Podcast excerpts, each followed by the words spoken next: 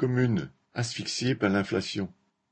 Durant le congrès des maires, qui s'est tenu du 22 au 24 novembre, ceux-ci ont souligné les difficultés de plus en plus insolubles des communes, soumises à la fois à l'inflation et à la baisse de leurs ressources.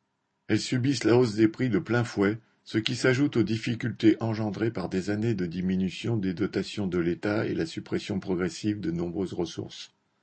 Au point que beaucoup de maires se trouvent aujourd'hui dans l'incapacité de savoir s'ils vont parvenir à boucler leur budget. Tout comme ils sabrent les crédits des services publics essentiels, les gouvernements successifs ont puisé depuis des années dans les budgets normalement alloués aux collectivités locales. Il faut bien trouver quelque part l'argent qui leur permet d'arroser le grand patronat à coups de dizaines de milliards. La principale dotation de l'État aux collectivités, la dotation globale de fonctionnement, DGF, a d'abord été gelée en 2010, alors qu'elle était auparavant indexée sur l'inflation avant d'être fortement amputé sous le quinquennat de Hollande. Selon les calculs de l'Association des maires de France, AMF, 46 milliards d'euros ont ainsi été volés aux collectivités en cinq ans.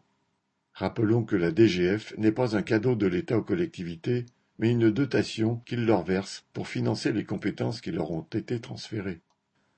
Depuis l'arrivée de Macron au pouvoir, celui-ci se vante d'avoir stoppé la baisse des dotations et même de prévoir de les augmenter à nouveau de quelques centaines de millions en 2023. Mais les 1,74% d'augmentation de la DGF prévus dans le budget sont de l'esbrouf au regard de l'inflation. Comme le fait remarquer l'AMF, les communes ont moins perdu avec une DGF gelée et une inflation quasi nulle qu'avec cette augmentation minime en période de forte inflation. C'est d'abord l'explosion des prix de l'énergie qui frappe les collectivités avec certaines factures qui ont augmenté de 700%. Les petites villes, qui assument ce que l'on appelle des charges de centralité, sont particulièrement touchées. Ce sont elles qui payent la facture énergétique des services publics bénéficiant aux villages d'alentour. Écoles, piscines, crèches, bibliothèques, etc. Elles ne font pour l'instant l'objet d'aucune aide de l'État pour faire face à ces hausses de tarifs de l'énergie.